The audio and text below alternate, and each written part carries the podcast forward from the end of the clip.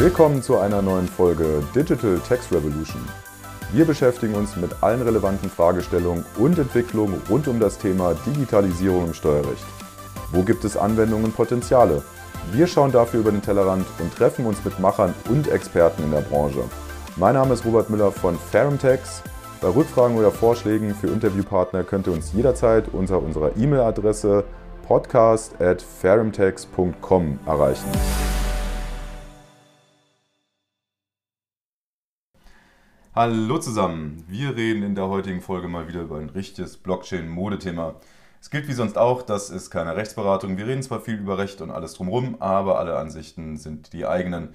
Und wie immer darf ich an dieser Stelle auch die Claudia als meine Sparringspartnerin begrüßen. Ja, hallo, auch von meiner Seite. Genau, es gibt sehr viele Blockchain-Modethemen. Aber dieses kocht seit ein paar Monaten sehr hoch. Oder eigentlich schon fast seit einem Jahr. Es geht um NFTs, also Non-Fungible Token. Aber fangen wir mal sehr allgemein an. Was sind denn Token? Es gibt nicht nur Coins bei Kryptowährungen. Tatsächlich handelt es sich aber selbst bei Coins um Token. Und damit sind wir allgemein bei dem Begriff Token. Token können alle möglichen Zustände repräsentieren. Also beispielsweise Grundstücke, Mehrwertsteuern, Wahlrechte, Wertpapiere. Also ihr seht, die Bandbreite ist sehr hoch. Es ist so ziemlich alles ausdrückbar, ausdrückbar, was mit irgendwelchen Rechten verbunden ist. Und jetzt in Abgrenzung zu NFTs Erzähl doch mal, Robert, was sind eigentlich NFTs? Genau, wie du schon gesagt hast, die Funktionalität von Token ist sehr weit. Also Token können auch sehr unterschiedlich programmiert werden, was natürlich ein damit einhergeht irgendwo. Wenn ich viel ausdrücken kann, dann muss es auch flexibel programmierbar sein. Und diese Zustände werden auf einer Blockchain gespeichert. Damit sind sie fälschungssicher und können auch einem Eigentümer oder einem Besitzer zugeordnet werden. Und nun müssen wir Non-Fungible Tokens, NFTs, abgrenzen.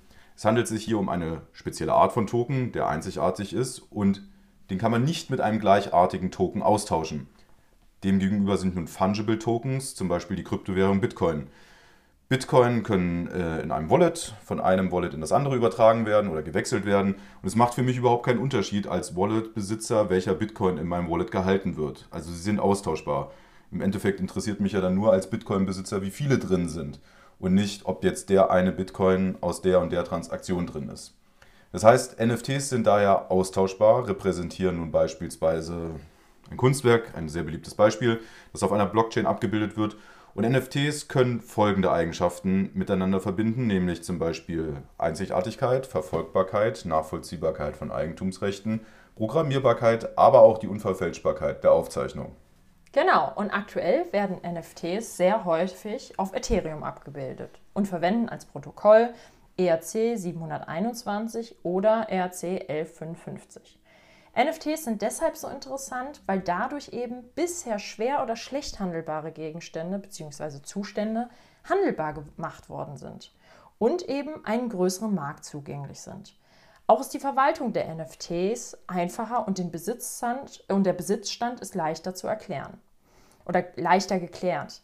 Beliebte NFT-Beispiele oder ein beliebtes NFT-Beispiel äh, ist eben eine sehr teure individualisierbare Flasche Wein, deren Eigentum und Verbleib durch ein NFT repräsentiert wird. Die physische Flasche aber, Wein, kann dann natürlich nicht die reale Welt verlassen, sondern befindet sich weiterhin in einem Weinkeller. Genau, und hier haben wir einen sehr zentralen Gedanken, der dahinter steht. Man hat vorher schwerer handelbare Gegenstände und ich muss nun für diese Gegenstände auch kein Wertpapier emittieren und damit ein aufwendiges Genehmigungsverfahren durch die BaFin, also quasi die Bankenaufsicht, durchlaufen. Und wie man schon an der Einleitung gesehen hat, dieses Konzept Blockchain kann Vermögensgegenstände oder Zustände generell abbilden und sind nicht fungibel, das ist nicht neu.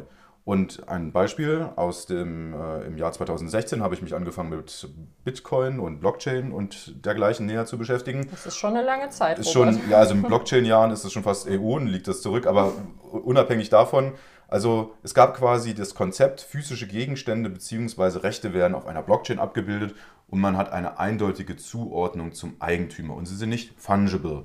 Und damit war natürlich auch gleichzeitig die Handelbarkeit impliziert. Und nun hat man dieses Konzept quasi genommen und hat es NFTs bezeichnet und hat es natürlich ein bisschen weiter ausgereift. Aber das ist eigentlich nichts Neues. Damit ist ein neuer Name geboren. Genau, und eine neue Marketingstrategie. Genau, super. Aber vielleicht können wir hier noch an dieser Stelle noch ein paar andere Beispiele nennen, damit man eine bessere Vorstellung von dem Anwendungsbereich der NFTs bekommt. Neben dem Beispiel von Luxusgütern gibt es auch noch Kunst, Lizenzen und Zertifikate, sogenannte Collectibles bei Spielen, Sporttickets und Sammelobjekte, Ethereum-Adressen sowie Gegenstände bzw. Grundstücke in einer virtuellen Welt. Aber wie finde ich diese Gegenstände überhaupt? Gerade wenn es eben unterschiedliche NFTs auf verschiedenen Blockchain-Systemen gibt.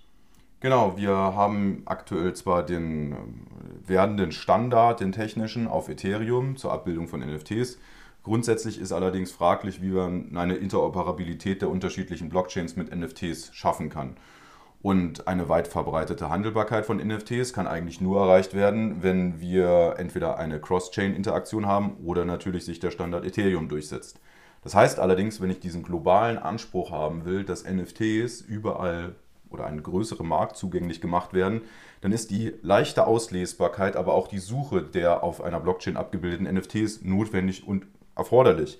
Und aktuell kenne ich zumindest kein technisches Konzept, wo man diese Herausforderungen angemessen angehen kann.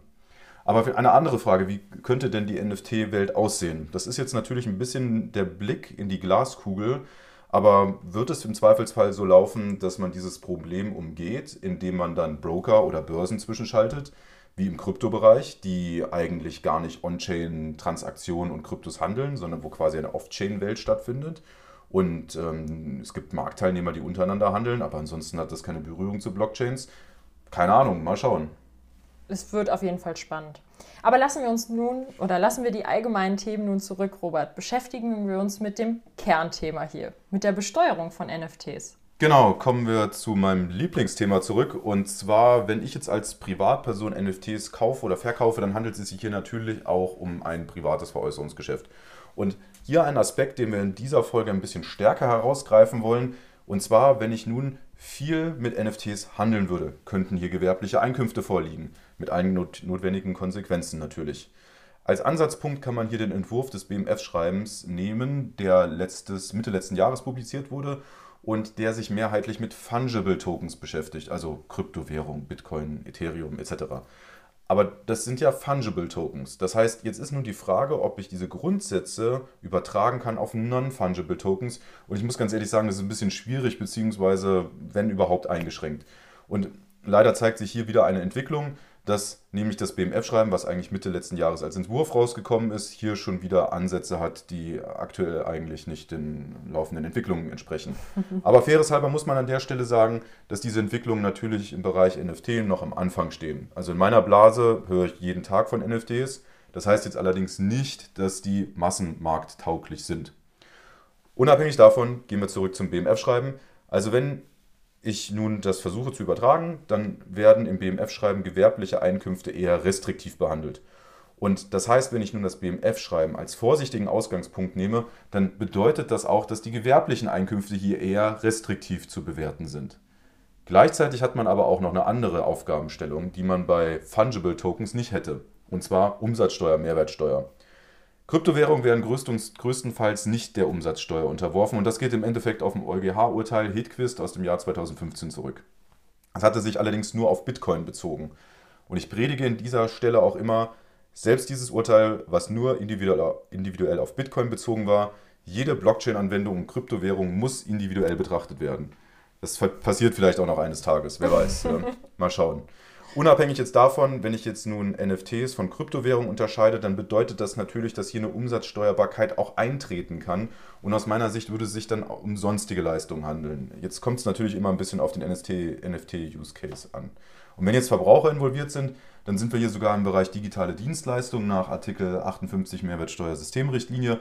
Und das ist ja ein Lieblingssteckenpferd von mir. Sehr spannend, Robert. Vielen Dank. Wenn ihr mit uns über das Thema reden wollt oder auch ein anderes Thema vertiefen wollt, dann schreibt uns gerne an. Ansonsten kommt auch bald wieder ein Aufsatz von Robert raus zu dem Thema oder wo Robert mitgewirkt hat, voraussichtlich in der Rethinking Text. Und sonst verbleiben wir bis zum nächsten Mal. Ich habe zu danken. Bis zur nächsten Folge.